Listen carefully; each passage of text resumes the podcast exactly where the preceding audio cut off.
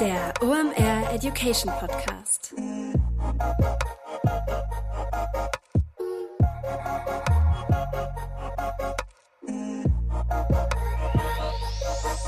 Es ist wieder Montag, Zeit für eine neue Folge OMR Education. Mein Name ist Rolf Herrmann, ich bin der Chefredakteur der OMR Reports und heute geht es um LinkedIn Ads. Ja, genau um dieses Vorurteil, was du im Kopf hast, darüber sprechen wir. Welches das wahrscheinlich ist, das verrate ich dir gleich. Bevor wir in die heutige Episode starten, hier noch der aktuelle Supporter und das sind Messenger People. Messenger People, die kennt ihr schon. Mit denen haben wir zusammen den OMR Report zum Thema WhatsApp geschrieben und ich persönlich muss sagen, ich verstehe nicht, warum nicht mehr Unternehmen da draußen WhatsApp als Marketing oder als Supportkanal einsetzen. Ich als Kunde finde das viel geiler, als mit den Unternehmen dann telefonieren zu müssen. Oder du hast zum Beispiel eine Reklamation, du kannst mal gerade ein Foto mitschicken. Ist alles sehr viel einfacher. Um das in die Praxis umzusetzen, ist Messenger People oder sind Messenger People der richtige Ansprechpartner. Die haben dafür die passende Software am Start, die auch allen Datenschutzansprüchen genügt. Das ist ja sonst so immer ja diese Ungewissheit, immer wenn man über das Thema WhatsApp-Marketing spricht, kannst du da einen Haken hintermachen. Das funktioniert alles. Du kannst denen auch selbst alle Fragen stellen, die du zum Thema Messenger-Kommunikation hast oder denen auch mal dein konkretes Projekt pitchen und dann supporten die dich dabei ein bisschen und geben dir wertvolle Tipps. Finde ich ein richtig cooles Angebot. Geh einfach mal unter messengerpeople.de slash education und da kannst du dann einen 30-minütigen Beratungsslot mit dem Team von Messenger People buchen. Richtig spannend, eine Riesenchance, wenn du in das Thema WhatsApp-Kommunikation als Unternehmen einsteigen willst. Einfach mal checken messengerpeople.de slash Education und deinen Termin vereinbaren.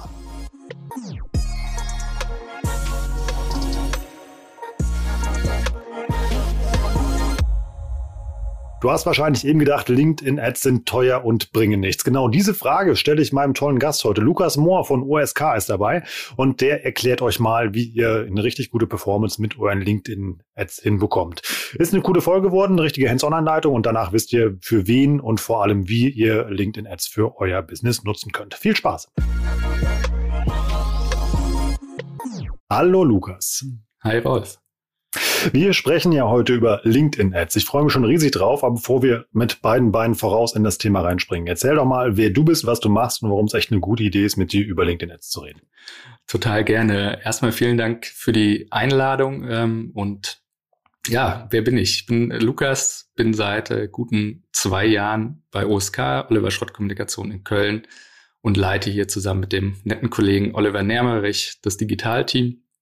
Und ähm, ja, vielleicht noch ein, zwei kurze Anekdoten zu mir. Ich habe vor guten zehn Jahren schon auf StudiVZ äh, Gillette Venus Rasierer an die Frau gebracht äh, und war auch schon im Bereich, sag ich mal, Marketing und Advertising äh, einiges gemacht ähm, und ja, bin einfach seit einigen Jahren dabei und äh, LinkedIn hat sich bei uns in den letzten Jahren einfach als großes Thema herauskristallisiert und damit einhergehend einfach auch die ganze Advertising-Geschichte, so würde ich es mal ein bisschen salopp formuliert äh, nennen. Und ja, freue mich, dass wir heute ein bisschen darüber plaudern können und äh, kann ansonsten nochmal nur den, den neuesten Report auch ans Herz legen, wo ja auch eine ganze Menge drinne steht. Ich finde das immer gut, dass ihr dafür selber Werbung macht, dann muss ich das hier nicht sagen. okay, lass uns mal die erste offensichtliche Frage stellen, die sich, glaube ich, die meisten Leute ähm, da draußen stellen, beziehungsweise eigentlich geht es um ein Vorurteil. Ähm, 90 Prozent der Menschen, mit denen du in unserer Bubble redest, sagen, LinkedIn-Ads sind teuer und bringen nichts. Stimmt das? Interessante Frage. Bekommen wir natürlich auch öfters gestellt. Ähm, die Antwort ist ein diplomatisches Jein. Nein, aber im Ernst, äh, LinkedIn ist gemessen an anderen sozialen Plattformen sicherlich teurer, was jetzt Durchschnitts-CPMs oder CPCs angeht. Allerdings muss man ein Stück weit berücksichtigen, dass wir hier natürlich eine ganz andere Zielgruppe adressieren und eine ganz andere Qualität am Ende dann auch haben von den Menschen, die wir dort ansprechen. Dadurch, dass wir uns ja primär in einem B2B-Umfeld äh, bewegen, ist es natürlich so, dass ähm, die, die Qualität einfach höher ist ähm, und dementsprechend die Leute auch deutlich selektiver mit Anzeigen umgehen, äh, wohingegen zum Beispiel auf Instagram oder Facebook wir in eine sehr, sehr breite Masse gehen oder gehen können, ist es bei LinkedIn natürlich hier einfach spezifischer. Und ähm, daher kommen die ein Stück weit höheren Preise zustande, die sich, und das ist aber der entscheidende Punkt, hinten raus natürlich einfach rechnen. Und ähm, das ist gleich immer das Wichtige, was man im Kopf haben muss dass ähm, der Einsatz, äh, den man hier gerade budgetär dann tätigt, sich auch einfach rechnet. Und ähm, deswegen finde ich, kann man nicht sagen, dass es zu teuer ist. Es ist ja immer zu teuer, hängt ja auch immer von einem Vergleich ab. Und ähm, es gibt eben auch keine andere Plattform wie LinkedIn da draußen. Das muss man ja auch ganz klar sehen an der Stelle. Dann sind die beiden Vorteile zentral, die du sehen würdest, also einmal die, die Audience-Qualität und das B2B-Umfeld. Genau. Das sind so die zwei Hauptkriterien aus meiner Sicht. Funktioniert LinkedIn nur im B2B-Bereich oder geht auch B2C? Also ich ja. habe ein Beispiel zum Beispiel, habe ich im Feed im Louis Vuitton, kriege ich da angezeigt. Ja. Die machen da Werbung für ihre neuesten Koffer, Taschen und ähnliche Dinge. Ähm, da ist Engagement drauf. Ja, ja, ja äh, erste Frage zurück. Spannend, was du dir anscheinend alles so anguckst, dass du da ins Raster fällst. ähm, ich kriege auch äh, Autos angezeigt, dafür bin ich auch perfekt. Ja, ja. ja zumindest, äh, was ich äh, so sehe, was du anhast, äh, ist nicht unbedingt der, der teure Louis Vuitton Sweater, aber nee, Spaß beiseite an der Stelle. Ähm, wird mehr und mehr ein Thema, muss man ganz klar sagen. Also es ist, am Ende ist es ja so, das sehen wir ja auch wieder plattformübergreifend. Ähm, Menschen wollen mit Menschen sprechen, interagieren. Das ist natürlich auch auf LinkedIn so. Und ähm, auch wenn man sich anguckt, wie sich LinkedIn von den Nutzerzahlen entwickelt, da hatten wir jetzt ja einen Sprung von äh, Zuwachs von knapp drei Millionen jetzt irgendwie im ersten Quartal, bedeutet, die, die Masse wird breiter und damit einhergehend gibt es natürlich auch so ein Stück weit ein Shift in Richtung B2C. Ähm, eine Sache, die ich hier ganz interessant finde, B2C muss ja nicht so ein klassisches Endkonsumentenprodukt zwangsläufig bedeuten, wie jetzt, sag ich mal, eine Louis Vuitton Handtasche oder ein Gürtel oder sonst irgendwas, ähm, sondern kann ja auch ein, ähm, Fachbuch beispielsweise sein. Und ähm, das sieht man jetzt schon ganz klar, dass das relativ gut funktioniert. Und ähm, spannend wird es eben sein, zu sehen, ob sowas wie, sag ich mal, eine relativ klassische, wirklich harte Endkonsumenten-Ad dann auch konvertiert. Ähm, LinkedIn da tatsächlich dann final das richtige Umfeld ist, ist, glaube ich, noch ein Stück weit zu früh zu sagen, aber es weicht auf jeden Fall ein Stück weit auf, um die Frage mal so ein bisschen zu beantworten auch. Dann lass uns mal noch ein bisschen bei der Theorie bleiben, bevor wir mhm. dann in die Praxis rüber switchen. Ähm, welche Ad-Formate habe ich denn bei LinkedIn eigentlich? Ja. Ähm, bei LinkedIn ist es so, ist ähnlich wie bei anderen Plattformen auch. Es gibt eigentlich größere Gruppierungen. Das sind bei LinkedIn insgesamt drei Stück. Das angefangen sind das äh, die Dynamic Ads. Das ist so die erste Kategorie. Das sind Anzeigen, die sich aus individuellen Daten speisen. Ähm, klassisches Beispiel ist die Follower Ad, die ich eben schalte, wenn ich Follower zugewinnen möchte für meine für meine Unternehmensseite oder meine Showcase Page. Ähm, aber zum Beispiel auch ähm, eine Spotlight-Ad, die wird eher weniger eingesetzt oder zum Beispiel eine Stellenanzeige. Das sind so klassische Dynamic-Ads, ähm, die kennt man meistens von der rechten Spalte. Bei LinkedIn ist ein Gesicht in der Regel, was einen mhm. anspricht, ähm, kurzen Profilnamen und dann noch ein, zwei Angaben zu dieser Person und dann klassischen quasi Call to Action. Ähm, danach folgt, das ist mit die meistgenutzte Form sind eben klassisch Sponsored Content Geschichten. Ähm, man pusht eben einen einzelnen Post, kann man beispielsweise über ein sogenanntes Single-Image-Ad machen. Ähm, das ist auch das, was die meisten Menschen eigentlich kennen, ist so der Klassiker, großes Bild, ein bisschen Text oben drüber und meistens unten ein Call to Action, der eben im Link hinterlegt ist. Ähm, oder eine Karussell- oder Video-App. Das sind so die Sponsored Content-Formate und dann verhältnismäßig neu und sicherlich das Format, wo wir auch am meisten Potenzial in Richtung Lead-Generierung sehen, ähm, ist das ganze Thema Sponsored Messages.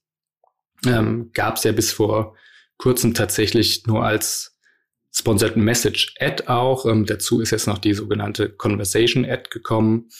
Und die ist wirklich super, super spannend, ähm, weil ich hier einen relativ detaillierten Funnel aufbauen kann. Da habe ich ähm, diverse Ebenen, die ich bespielen kann sozusagen und kann dem Nutzer, also man kann sich das so ein bisschen so vorstellen, ich habe eine Art Template, ähm, wo ich verschiedene Inhalte reinpacken kann. Zum Beispiel, ich habe ein White Paper, was ich promoten möchte, plus ein Event, plus ähm, einen Newsletter. Dann kann ich diese drei Dinge innerhalb dieser Conversation Ad eben anteasern und der Nutzer kann dann frei entscheiden, für welche Option er sich entscheidet und kann sich dann quasi in diesem ge gewählten Weg weiter bewegen. Und ähm, das ist, äh, das sind so die drei großen Kategorien, in denen wir uns bewegen. Ähm, wie gesagt, die, der Sponsored Content ist so der, der Klassiker, den man am meisten auch wahrnimmt. Und dann ähm, kommt es ein Stück weit drauf an, welche, welche Ad eben abhängig dann auch von den Zielsetzungen die richtige ist. Das letzte Format, was du ähm, erwähnt ja. hast, wird das eben halt dann auch in der Inbox ausgespielt? Ähm, genau. Und, und dann hat der Nutzer drei Knöpfe, wo er sich aussuchen kann, ich hätte gerne das White Paper, ich will gerne zu dem Event gehen und das also mit einer, mit einer Ansprache. Genau. Ähm, das hätte ich eben, eben noch wählen sollen. Genau, diese Sponsored Messages sind eben die Geschichten, die in der Inbox, Inbox landen. Ich weiß nicht, wie es dir geht. Bei mir ist es tatsächlich so, wenn ich eine Sponsored Message oder so eine Sponsored äh, Conversation bekomme, dann sind die bei mir bisher noch relativ ungenau. Also da, ich glaube, von den letzten zehn, die ich bekommen habe, würde ich sagen, hat vielleicht eine gepasst, wo ich gedacht habe, oh, das finde ich interessant. Ansonsten waren wirklich Geschichten dabei, wo ich mich gedacht habe, in welches Raster bin ich da irgendwie geplumpst. Ähm, mhm. Und ähm, das ist auch ganz spannend. Ähm, LinkedIn reglementiert das auch, also eine, eine Sponsored Message Ad, ähm, sei es eine Conversation Ad oder eben diese, diesen Klassiker in Anführungszeichen, ähm, bekomme ich nur alle 45 Tage, um da so eine Übersättigung quasi auch auszuschließen und so ein Zugespamme. Und dabei dann ja auch noch klar ausgewiesen in der Inbox. Also sieht man genau. ja klar, dass das, dass das eine Werbe-E-Mail ist. Das finde ich auch recht fair tatsächlich. Man ja. macht sie trotzdem auf, um halt diese Zahl wegzukriegen, ja. eben halt, dass eben halt eine ungeöffnete Nachricht in der Inbox liegt. Ja. Ähm, und somit ist die Interaktion ja da. Aber wenn du sagst, du kriegst ähm, Sachen in deine Inbox, die gar nicht zu dir passen, liegt das daran, dass irgendwie deine Kollegen, die ähm, für die Werbung, die du zugeschickt bekommst, ähm, schlechtes Targeting gemacht haben oder hat LinkedIn schlechte Targeting-Optionen? Nee, also ja und nein, das hat sicherlich auch damit. Schon wieder Jein, Lukas. Jein, ja, ich weiß, es ist total blöd. Ich, ich, sollte in die Politik wechseln. Nein, also es ist ja so, ähm, ist ja bei dir wahrscheinlich auch beruflich bedingt so, ich gucke mir natürlich ganz, ganz viel an. Dadurch versaue ich natürlich mein wirklich für mich individuell persönlich interessantes Targeting, weil ich mir, wie vorhin erzählt, im Zweifel dann auch ähm, einen Frauenrasierer mal ansehe oder mal aktiv suche. Ähm, genau, nein, das Targeting ähm, bei LinkedIn ist gut, ist nicht so gut wie Facebook, Instagram, was für mich tatsächlich einfach so die Benchmark ist ähm, von den Optionen, die man da hat. Es wird aber kontinuierlich besser und ähm, also aus unserer Sicht hat man für den B2B-Kontext eigentlich genügend Auswahlmöglichkeiten. Das ist ja ist auch so eine Sache. Also beim Targeting gibt es ja auch verschiedene Möglichkeiten, die man ausprobieren kann letztendlich. Das ähm, ist ja zum einen, sage ich mal, auch wieder das klassische Verfahren. Ich ähm, nutze quasi die Parameter, die mir da zur Verfügung gestellt werden. Beispielsweise ähm, kann ich auswählen, wo Personen, also dass ich Personen adressiere, die bei einem bestimmten Unternehmen arbeiten oder die einen bestimmten Jobtitel haben, die aus einer Region kommen, einer Sprache oder Interesse. Ähm, und da gibt es ja eben auch die Möglichkeit, äh, mit sogenannten äh, Matched Audience Optionen zu arbeiten. So heißt es zumindest bei, bei LinkedIn in dem Fall. Beispielsweise, ich habe eine Liste von Daten, die kann ich hochladen. Dann guckt sich LinkedIn an, okay, welche dieser Datensätze stimmt überein mit Personen, die auch auf LinkedIn sind, ähm, oder eben über den sogenannten LinkedIn Insight Tag. Das ist ähnlich wie der Facebook Pixel, ein kleines HTML, HTML-Snippet, was ich mir auf die Webseite packt, packe und was dann eben auch Daten erfasst. Oder eben auch ähm, zum Beispiel, wenn ich schon mal eine Video-Ad geschaltet habe oder ein Video geschaltet habe, dann kann ich auch diese Person adressieren, die sich das Video angeguckt haben. Und ähm, Daher ist die Brandweite auch hier relativ breit. Was ich aber eigentlich sagen wollte, ist, aus diesen ganzen vielen Optionen muss man natürlich auch ein bisschen vorsichtig sein, dass die Zielgruppe nachher nicht zu spitz wird. Ähm, vor allem dann, wenn mein Budget auch ein Stück weit limitiert ist und ich jetzt nicht jeden Monat irgendwie 100.000 Euro raushauen kann, da muss ich natürlich ein bisschen aufpassen, ähm, wie viele Einstellungen nehme ich beim Targeting vor. Und bei uns hat sich bewährt, tatsächlich, wenn man dieses, sag ich mal, parameterbasierte Targeting nutze, dass es eigentlich zwei, zwei bis drei Parameterkriterien da eigentlich gut sind. Also zum Beispiel sage ich, ich möchte Leute ansprechen, die in Deutschland wohnen, in der Automobilbranche arbeiten und da im Einkauf. So, ne? das hat sich, hat sich so ein Stück weit bewährt.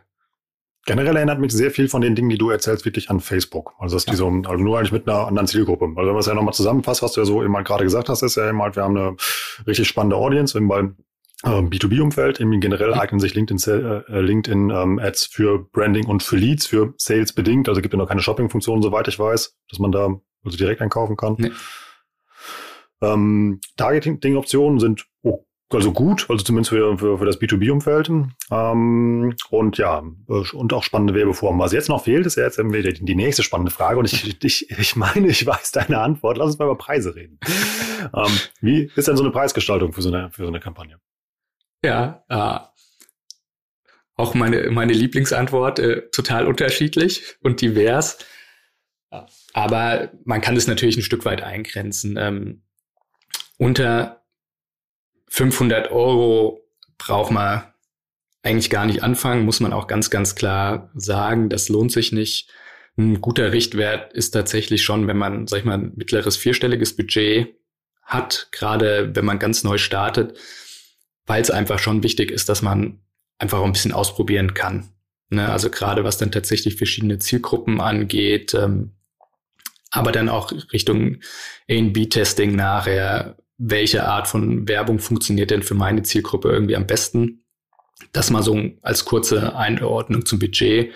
Nach oben hin ist natürlich wie immer alles möglich. Ähm, so ein bisschen nach dem Motto, umso mehr, umso besser. Zumindest am Anfang. Und ähm, vom Pricing her ist es wirklich meiner Erfahrung nach relativ schwierig, einen Benchmark, der branchenübergreifend ist, irgendwie zu geben. Ähm, wir machen relativ viel im Bereich Automobil. Da ist es zum Beispiel so, dass wir bei einem CPM von um die 20 Euro so im Schnitt landen. Ähm, CPC ist, ist niedriger, da sind wir so bei 5, 6 Euro, teilweise auch drunter, hat aber tatsächlich auch relativ viel damit zu tun, was für einen ähm, Ziel habe ich am Ende auch. Ne? Also geht es mir vor allem irgendwie um Brand Awareness oder will ich tatsächlich irgendwie, gehe ich wirklich schon in den Lead, Lead-Bereich, also Leadform Ads habe ich eben noch unterschlagen, gibt es natürlich auch. Äh, mit dem machen wir auch relativ gute Erfahrungen will ich auf eine externe Webseite äh, verlinken. Ne? Da haben wir dann auch wieder die Frage, wie konvertiert es dann tatsächlich auf einer Landingpage beis beispielsweise. Genau, das ist so, das sind mal so ein paar Erfahrungswerte von meiner Seite.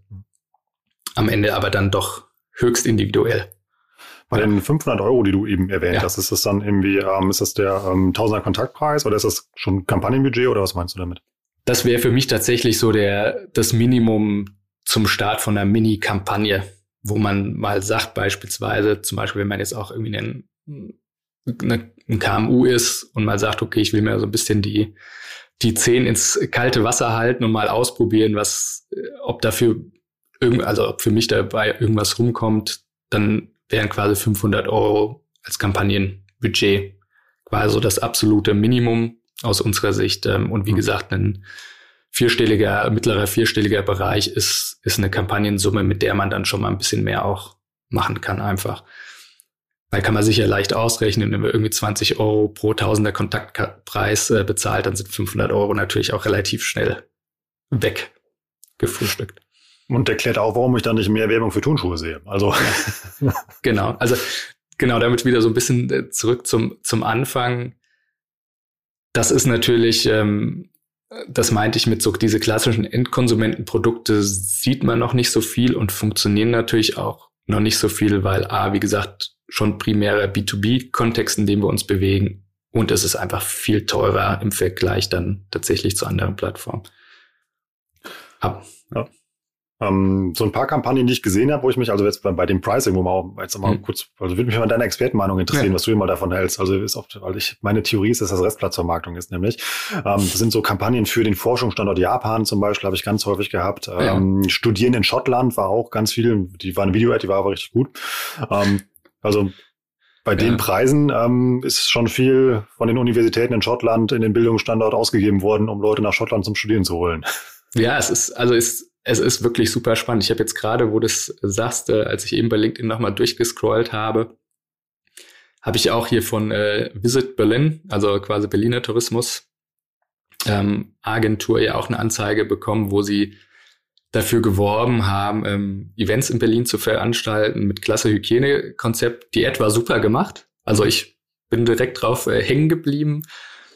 Aber das ist natürlich schon was, ähm, wo man sich manchmal schon fragt, wie das, wie das Geschäftsmodell dahinter ist. Also ob sich da wirklich mal jemand hingesetzt hat und auch ausgerechnet hat, was können und sollten wir eigentlich ausgeben, damit nachher für uns auch ein Ertrag hängen bleibt. Weil wie du schon sagst, ähm, ein Student jetzt nach Schottland zu locken, außer es ist eine Uni, die irgendwie horrende Studiengebühren hat, ist wahrscheinlich auch eher, eher ein bisschen schwierig. Ich hätte übrigens an der Stelle noch so einen kleinen Insider-Tipp. Ich weiß gar nicht, ob du den kennst. Ähm, wenn man mal gucken möchte, was Unternehmen an Ads schalten, dann kann man das ganz, ganz einfach rausfinden.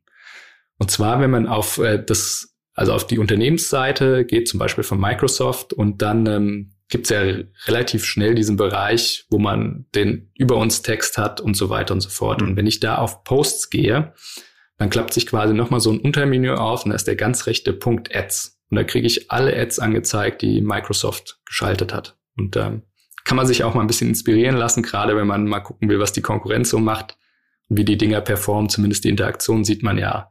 Ähm, genau.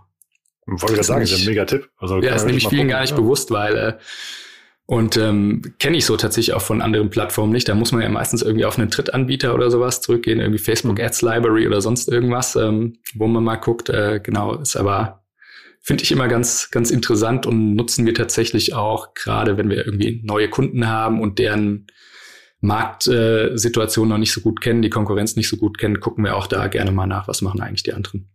Ja, und vor allem auch, wenn du in dem Bereich startest, dass du echt mal guckst, okay, was ist dann, was, äh, was hat Engagement, was läuft eben halt irgendwie und ähm, spart man sich, glaube ich, schon eine Menge Testen und irgendwie Budget, was man vorher anderswo ausgegeben ja, hat. Ja, genau, total. Du hast das gerade schon so ein bisschen angeschnitten. Was macht denn eine gute und was eine schlechte Ad aus, die ich auf LinkedIn baue? Ja. Es ist lässt sich, glaube ich, leichter beantworten, wenn man äh, damit anfängt, was man nicht machen sollte. Finde ich immer ganz hilfreich. Was man nicht tun sollte, ist ewig lange Texte zu schreiben, beispielsweise. Also wenn man jetzt diese Single Image Ad, dieses Single Image Ad Format wählt, da ist unser ganz heißer Tipp, den LinkedIn übrigens auch selbst rausgibt, äh, nicht mehr als 150 Zeichen zu nutzen, weil dann der Text nämlich umbricht. Und bei einer Ad klickt eigentlich keiner auf dieses mehr lesen, mehr anzeigen. Deswegen ähm, keep it short and sweet, so als, als Leitmotto an der Stelle. Und ähm, was tatsächlich auch eine schlechte Sache ist, wenn ich ein Bild einsetze, was irgendwie nichtssagend ist. Und das sieht man doch häufiger, als man denkt. Ich meine, das klingt immer so banal, ähm, aber das ist tatsächlich auch ein relativer Killer, der einfach dazu führt, dass das, dass die Ad nicht funktioniert. Also um es mal umzudrehen und zu sagen, wie gestalte ich eine gute Ad?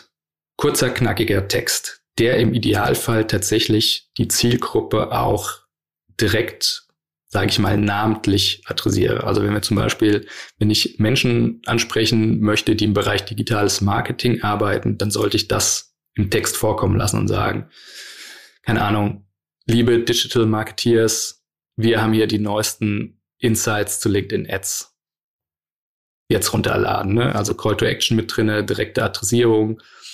Was auch gut funktioniert, ist, wenn ich ähm, eher so im Bereich Branding, Thought Leadership unterwegs bin, natürlich Personen nutze als Bild und denen auch entsprechend ähm, die, also die Emotionen auch vermitteln lasse. Das kann dann auch oben kurz im Text mit einer Quote zum Beispiel sein, also mit einem Zitat. Sowas funktioniert relativ gut und dann, was auch ganz klar ist, das war zum Beispiel bei dem Visit Berlin, äh, bei der Visit Berlin Ad gut gemacht, ist auch der NCI, aber die hatten einfach einen roten Rahmen um das Foto. Mhm. Und Rot wissen wir ja alle, Signalfarbe ist halt total hervorgestochen, ähm, ist mal dran hängen geblieben.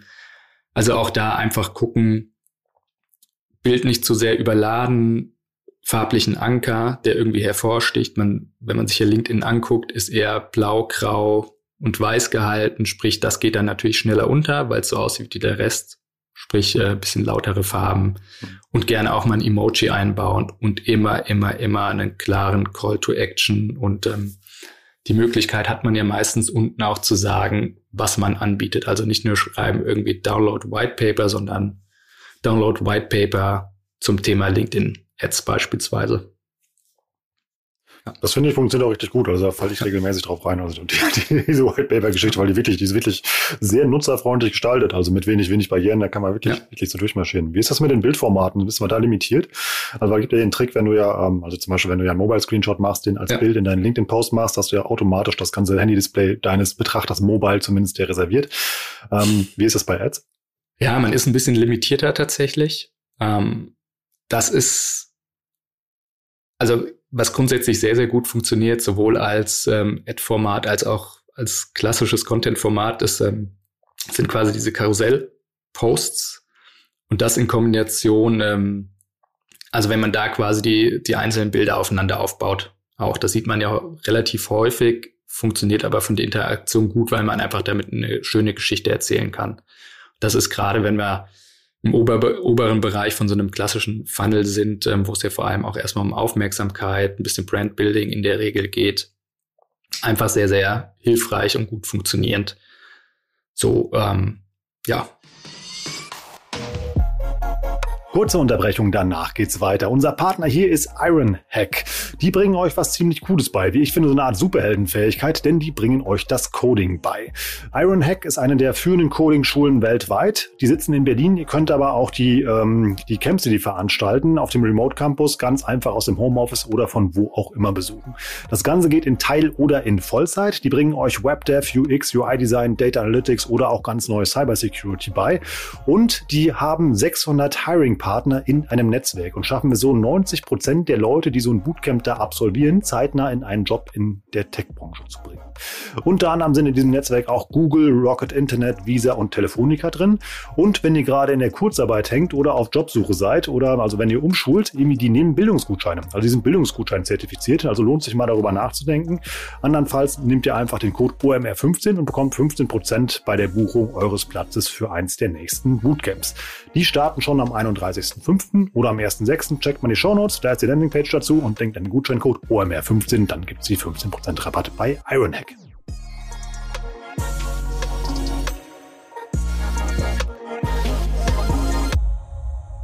ist das mit Video im Vergleich zu Bildern? Also dann mhm. ist ja wieder der, wenn der Anwender ein Video postet, eben hat er meistens weniger Engagement. Wie ist das bei, mhm. bei Ads? Ja. Also Video funktioniert auch sehr, sehr gut im Ad-Bereich.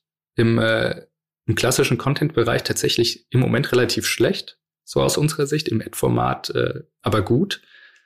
Aber auch da ist es wirklich kurz halten. In unter 15 Sekunden, eigentlich am besten unter 10 Sekunden auf den Punkt bringen, was man als Message ähm, transportieren will. Also ich bin kein Fan davon, quasi ein Video, was man so oder so erstellt hat, nochmal als Ad zu verbraten. Das funktioniert eigentlich in der Regel nicht, sondern sollte man tatsächlich dann auch bewusst für die Ad nochmal produzieren oder zumindest neu zusammenschneiden. Genau. Die starten auch ohne Ton, oder? Also den genau. muss der Nutzer anschalten. Ja, genau. Deswegen auch da äh, guter Punkt. Danke, dass du mich dahin leitest. Äh, Untertitel immer ein absolutes Muss, weil kennt jeder sicherlich im Zweifel setzt, selbst sitzt irgendwie in der U-Bahn, hört vielleicht noch einen Podcast beispielsweise oder ein bisschen Musik, ähm, scrollt dann durch LinkedIn, ist der Ton aus, aber man liest die Untertitel mit. Und ähm, eben wenn man keine hat, ist das natürlich dann schlecht. Also dann da auch tatsächlich also wieder so ein bisschen banal denken, also aus Produkt zeigen und solche Sachen. Also der 10 Sekunden, wenn du sagst 15 Sekunden habe ich, also dann 10 Sekunden mit der Drohne über irgendwelche Landschaften fliegen, bevor ich zum Punkt komme, dass ich eben halt ja. irgendwie deine Gillette Dammrasierer verkaufen möchte. Ähm, das wäre dann keine gute Strategie. Nee, es ist ähnlich wie grundsätzlich beim Video innerhalb der ersten drei, vier Sekunden entscheidet sich eigentlich, ob der Nutzer dann auch hängen bleibt oder nicht. Deswegen rasanten Einstieg ist ja so grundsätzlich ein heißer Tipp im Bereich Social, Social Video. Und Genau. Lass uns mal noch ein bisschen über ähm, KPIs und so weiter sprechen. Mhm. Welche Analysemöglichkeiten habe ich denn oder welche, welche Daten kriege ich eigentlich von LinkedIn als Advertiser ausgespielt? Das ist eigentlich ganz schön. Da haben wir auch, ist auch wieder ähnlich parallel zu Facebook. Ähm, eine super Auswahl. Zum einen gibt's im Kampagnenmanager selbst für jede der drei Ebenen, die ich dort auch habe, also übergeordnete, ähm, also für den Ad-Manager, dann Kampagnenebene, dann Ad-Ebene, eben die Möglichkeit, mir die Statistiken anzugucken. Und da habe ich auch einen, ähm, quasi eine relativ große Auswahl, die ich mir frei zusammenstellen kann. Also wenn es mir jetzt zum Beispiel ums Thema Video geht, kann ich mir einstellen, wie viele Personen haben das Video ganz geguckt, wie viel zu 25 Prozent, zu 50 Prozent, 75 Prozent, wie war grundsätzlich so die Average View Time zum Beispiel auch.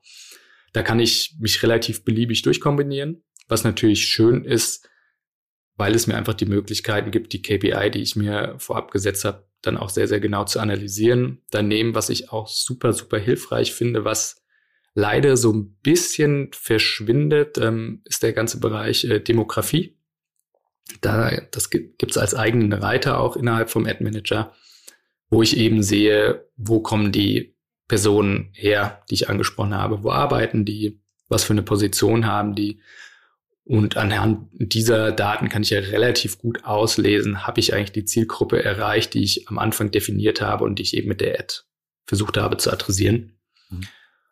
Und das hilft mir ja dann auch, A, im Laufe von der Kampagne schon mal auch nachzusteuern, nachzuoptimieren, aber natürlich vor allem dann für Folgekampagnen auch. Gibt es bei LinkedIn eigentlich äh, Retargeting und Lookalike Audiences? Ja, gibt es auch beides. Ähm, genau, also Lookalike heißt auch tatsächlich Lookalike Audiences kann ich mir auch ganz simpel entweder anhand von, wie gesagt, selbst hochgeladenen Daten generieren lassen. Auch da gleicht LinkedIn ab oder eben auf Grundlage von der bestehenden Kampagne, die ich schon mal gefahren habe. Oder zum Beispiel auch anhand von Menschen, die eben Videos bei mir angeguckt haben. Und äh, Retargeting ist in dem Zuge dadurch dann eben auch möglich. Ist ja dann immer der zweite, dritte Schritt in einem Funnel auch. Ähm, das funktioniert aber tatsächlich relativ gut. Lass uns mal in die Praxis springen zu den Kampagnen, ja. die ihr gebaut habt. Ähm, was war der, ja, was war äh, die, die LinkedIn-Ad-Kampagne, bei der du am meisten gelernt hast? Boah. Gefühlt lernt man bei jeder Kampagne was Neues, weil sich ja auf der Plattform doch auch immer was, was ändert und das Nutzerverhalten auch ändert. War aber sicherlich relativ am Anfang ähm, für unseren Kunden ZF Friedrichshafen, großer Automobilzulieferer, die wir seit 2016 begleiten und da auch, ähm, also da gab es schon eine gute Basis auf LinkedIn, die durften wir aber weiter zusammen mit dem Kunden ausbauen und haben da wahnsinnig viel im Bereich Advertising dann auch gemacht und gelernt. Und die größten Learnings waren tatsächlich am Anfang testen, testen, testen, testen, ähm, Zielgruppen wirklich segmentieren, gerade wenn man international unterwegs ist, Kampagnen für verschiedene Länder anlegen, weil, das haben wir auf eine relativ schmerzliche Art und Weise gelernt, ähm, wenn ich verschiedene Zeitzonen habe, dann tickt der LinkedIn-Algorithmus so, dass der, also man setzt in der Regel ja einen Tageslimit zum Beispiel, setzt, also wenn man ein Tageslimit festgesetzt hat, dann versucht, also gibt LinkedIn das, sage ich mal, so schnell es geht aus wenn das eben möglich ist. Das kann aber bedeuten, wenn ich innerhalb einer Kampagne Deutschland als auch die USA adressiere, und wir haben die Zeitverschiebung drin und die Deutschen sind immer früher wach als die Amis, hm. dass das äh, Tagesbudget immer komplett in Deutschland ausgeschöpft wird und die Teil der Zielgruppe, der in den USA ist, die Ad niemals zu sehen bekommt. Und äh, das hat uns äh, ja doch, äh, das war am Anfang was, was uns so nicht bewusst war was ich ähm, ganz, ganz spannend fand an der Stelle. Wie habt ihr das gelöst? Habt ihr dann nationale Kampagnen geschaltet? Genau, also wir haben die tatsächlich gesplittet, dann nach Ländern, ähm, weil sich das ansonsten bei LinkedIn leider nicht anders lösen lässt aktuell. Also es ist auch so, dass ich pro Kampagne nur eine Ad schalten kann und nicht verschiedene Ad-Formate, was auch ein bisschen schade ist. Was war aus deiner Sicht die, ähm, ja, der überraschendste Kampagnenerfolg, den ihr mal hattet? Boah, gute Frage auch. Boah, so komplett in eine andere Richtung gelaufen ist, glaube ich, nie was, muss ich ehrlicherweise sagen. Wo wir aber überrascht waren, wir hatten einmal eine, eine animierte Video-Ad tatsächlich Und die hat viel besser funktioniert, als wir gedacht hätten. Ähm, da ging es, war es äh, Ziel tatsächlich Brand Awareness. Und ähm, wir hatten so die Theorie, dass eigentlich ähm, ja Personen besser funktionieren, gerade für das Thema ne? Brand Building, Brand Awareness, wie vorhin von mir auch gesagt, äh, eher so das Emotionale. Und dann ähm, hatten wir so eine Animation mit einer Ameise, so als fleißiges Arbeiterlein. Ähm, und die hat erstaunlich gut funktioniert, auch so von der äh, Watch, äh, Watchtime her. Haben ganz, ganz viele Leute bis zu Ende geguckt. Das war irgendwie ganz, ganz spannend zu sehen, weil wir da eher gedacht haben, gut, die wird im Vergleich zu, zu anderen Video-Ads irgendwie abfallen. Mhm. Also wirklich also so ein Entertainment-Aspekt, den ihr da in die Ad mit reingepackt habt. Genau. Also es war, es war ein bisschen spielerischer als das, was wir sonst so gemacht haben. Und das war das war irgendwie ein ganz interessantes Learning und einfach auch, dass tatsächlich da Animation einfach besser funktioniert hatte als ähm, echte Menschen an der Stelle, also auch mit einem, sag ich mal, fiktiven Charakter, den wir durch diese Ameise hatten. Aber ich höre daraus, man sollte sich da auch schon tiefgehende Gedanken machen. Also so eine klassische Video um jetzt mal eine zu bauen, so quasi mal dem der CEO läuft durch die Werkshalle und erzählt vom Unternehmen, das wird auf LinkedIn auch nicht mehr funktionieren. Kann man so pauschal auch wieder nicht sagen, ist auch wieder total zielgruppenabhängig. Es muss einfach, es muss einfach gut gemacht und on point sein. Das ist einfach, also was einfach zentral ist, ähm, dass man sich intensiv mit seiner Zielgruppe, ich meine, das ist ja auch so, so ein Karlauer, sich intensiv mit seiner Zielgruppe auseinandersetzt, eben guckt, auf welche organischen Inhalte zum Beispiel reagieren die besonders gut? Was kann ich dafür auch für meine Ads rausziehen, für meine Ad-Gestaltung rausziehen? Worauf reagieren sie auch bei anderen, ne, bei der Konkurrenz beispielsweise, um dann einfach für mich daraus abzuleiten, was mache ich? Und da wir tatsächlich auf LinkedIn gar nicht so sehr in diesem direkten Abverkauf schon sind, du hast ja vorhin schon angesprochen, also so diese Shopping-Funktion direkt auf der Plattform gibt es bisher ja noch nicht. Ähm, sondern wir sprechen ja dann, wenn es überhaupt so in Richtung Sales auch geht, über eine Lead-Generierung mhm. am Ende. Und da muss man einfach wirklich genau gucken, was, was trifft dann auch den Nerv. Ne? Ist irgendwie ein Produktfeature oder bin ich noch einen Schritt vorher und muss erstmal ein bisschen tatsächlich auf das emotionale Branding gehen. Ähm, auch da, wie gesagt, kann ich immer nur sagen, ausprobieren ähm, und einfach die Zielgruppe voranalysieren. Das ist so ein Punkt, den wir relativ ausgiebig machen, bevor wir überhaupt anfangen, gerade wenn wir eine Zielgruppe noch nicht gut kennen und verstehen, nicht nur auf LinkedIn zu gucken, sondern grundsätzlich, welche Branchenmedien gibt es beispielsweise? Können wir was rausfinden über Nutzungsverhaltung? Sind das eher Leute, die Videos konsumieren oder sind die eher textbezogen? Was, wie funktioniert der, der bisherige Sales- und Vertriebsprozess beispielsweise auch. Ne? Also ist das eher total, sag ich mal, oldschoolig, ähm, persönliche Treffen und Kontakte oder Videokonferenzen in der heutigen Zeit, ne? oder passiert ja schon viel digital? Ähm, so Instrumente wie White Paper sind in der Branche überhaupt bekannt und etabliert? Ne? Oder ist es irgendein anderes Medium? Ähm, das versuchen wir uns so gut wie möglich irgendwie zu erarbeiten, um daraus dann eben auch abzuleiten, was denken wir zusammen eben mit den Erfahrungen, die wir haben, funktioniert einfach am besten. Und das ist auch was, das äh, dafür geben Kunden natürlich oft nicht so gerne Geld aus, ähm, ist aber trotzdem was, was ich einfach ans Herz legen kann. Ähm, umso besseres Verständnis da ich davon habe, wie mal meine Zielgruppe oder meine Zielgruppen funktionieren, umso leichter fällt mir nachher auch die Ad-Gestaltung und umso besser ist in der Regel tatsächlich auch die Performance. Also ich höre daraus, LinkedIn Ads würden eigentlich in, auch bei jeder Branche funktionieren oder sind ein gutes Werkzeug, ähm, wenn man sich, also wenn sie im B2B-Umfeld stattfindet und wenn man sich eben halt vorher mit der Zielgruppe genau auseinandersetzt. Ja. Genau, also ich kann ja noch mal so ein Beispiel aus dem Nähkästchen, da hatten wir im Vorgespräch auch kurz drüber gesprochen, ähm, auch ein äh, relativ aktueller Kunde bei uns, ähm, JT Neuhaus aus Witten, ähm, klassisch mittelständisches Unternehmen, Hidden Champion hast du so vorhin so schön gesagt, äh, Weltmarktführer im Bereich pneumatische Hebezeuge. Wer und, äh, zu Hause? Ja. Genau, äh, also zum Beispiel große, ja, einfach große Kettenzüge, zum Beispiel auf einer Bohrinsel oder auch in, in einem äh, lebensmittelverarbeitenden äh, Betrieb. Und ähm, da ist es ganz spannend, da setzen wir jetzt gerade auch eine komplette LinkedIn-Strategie mit auf.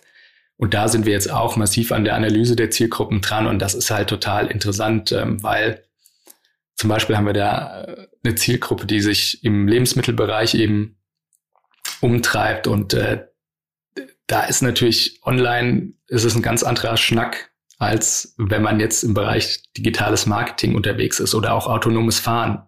Hm. Ne, autonomes Fahren ist ein digitales Thema ja irgendwie schon per se.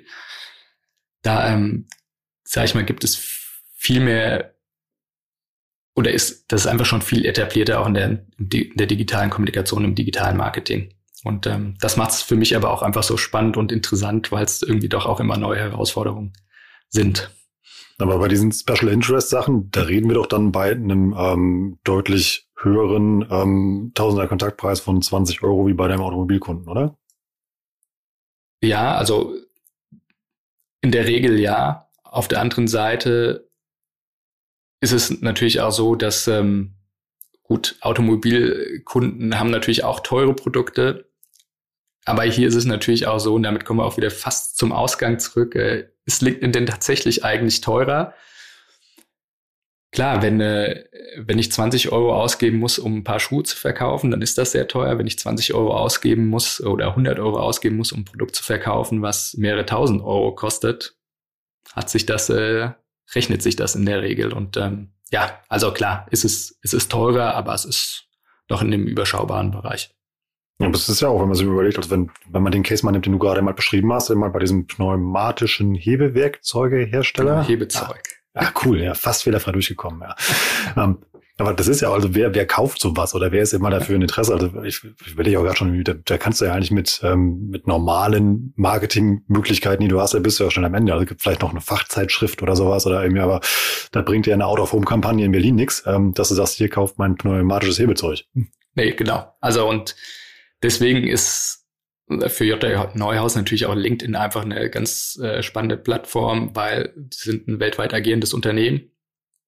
Und klar, da ist, es ist, es ist eine, sagen wir von den Zielgruppen her natürlich eine, eine Industrie, die bisher relativ klassisch kommuniziert hat, die jetzt aber auch immer digitaler wird. Und ähm, da gibt's einfach gibt's gibt's viel Potenzial und ist natürlich, wie du sagst, äh, deutlich leichter, da die Leute eben über ein gutes Targeting wirklich effektiv anzusprechen, als wenn ich eine Out-of-Home-Kampagne mache, die dann in der Großstadt hängt, wo im Zweifel noch nicht mal der, keiner der Kunden irgendwie sitzt. Ne? Also, mhm. weil kennen wir ja auch alle große, große Industrien sitzen ja in der Regel meistens nicht in den, in den großen Städten. Und selbst wenn ich jetzt irgendwie in Kleinstädte gehe, ist es natürlich weniger effektiv sicherlich. Wenn wir über die blaue Plattform reden, müssen wir auch einmal kurz rüber zur grünen gucken. Ist das irgendwie vergleichbar mit all dem, was du erzählt hast, auch bei Xing, oder ist das irgendwie, ist da LinkedIn stärker?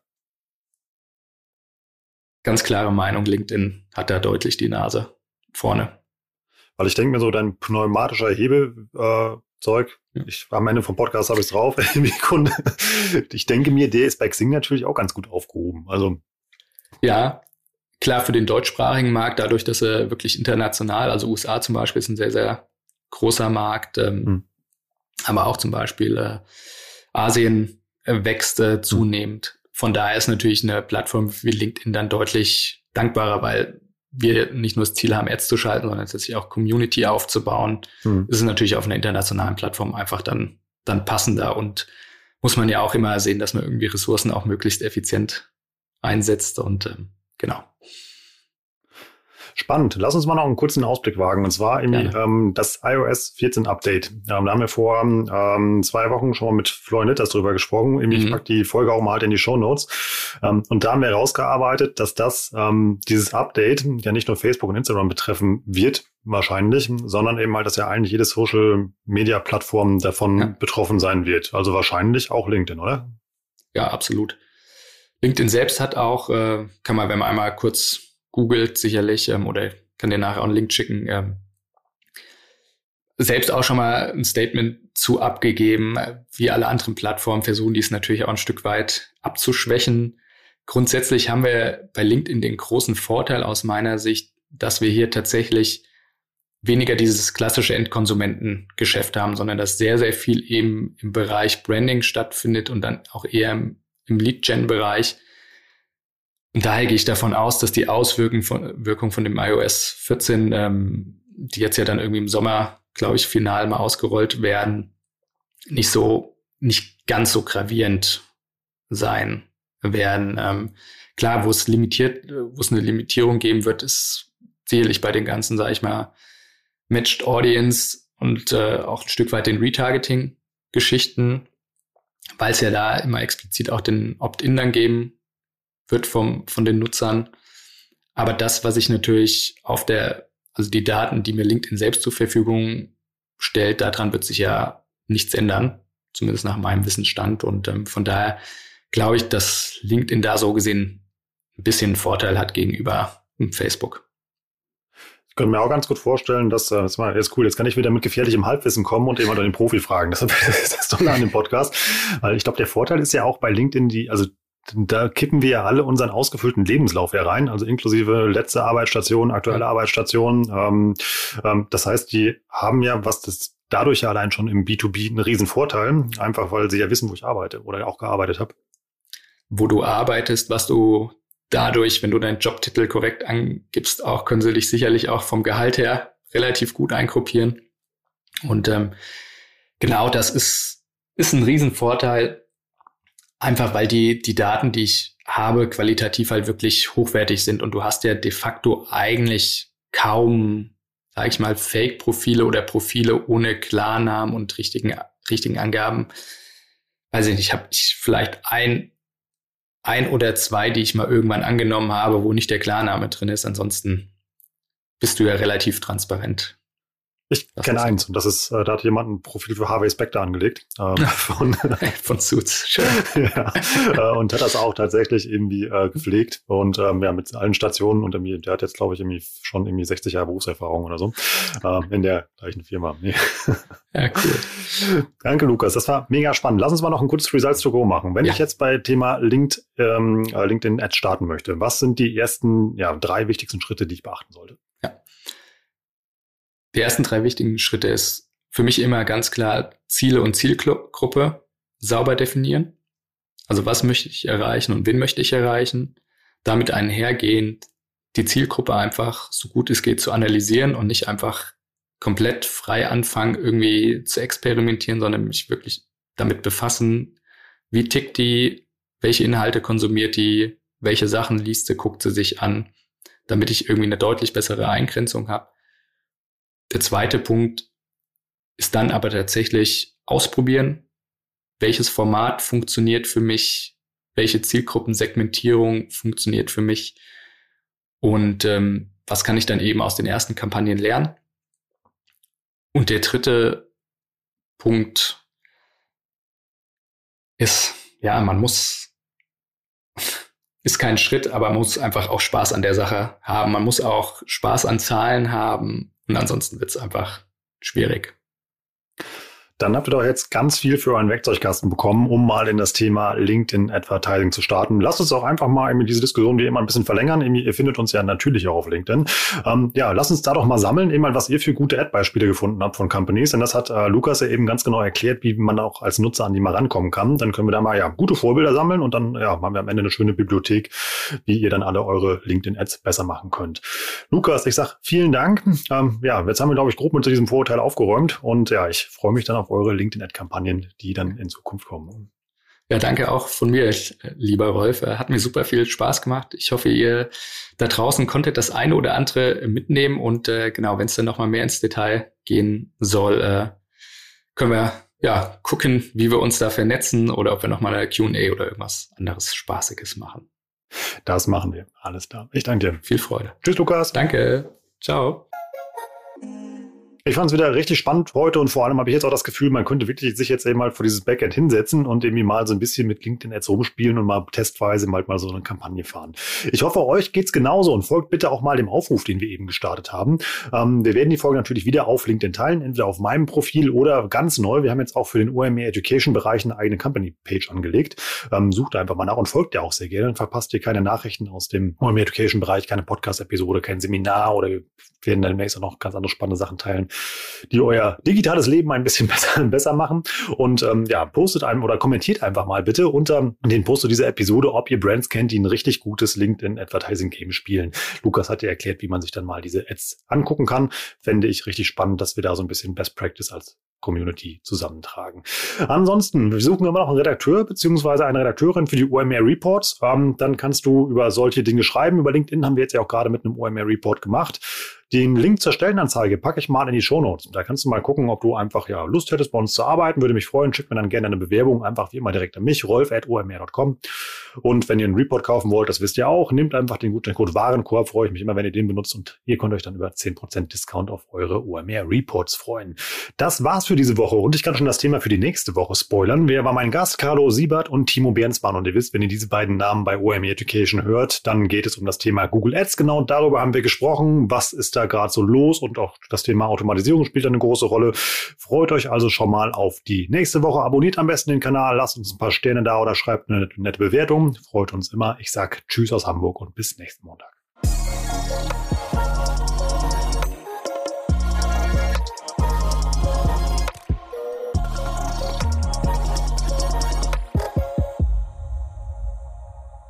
Dieser Podcast wird produziert von Podstars bei OMR.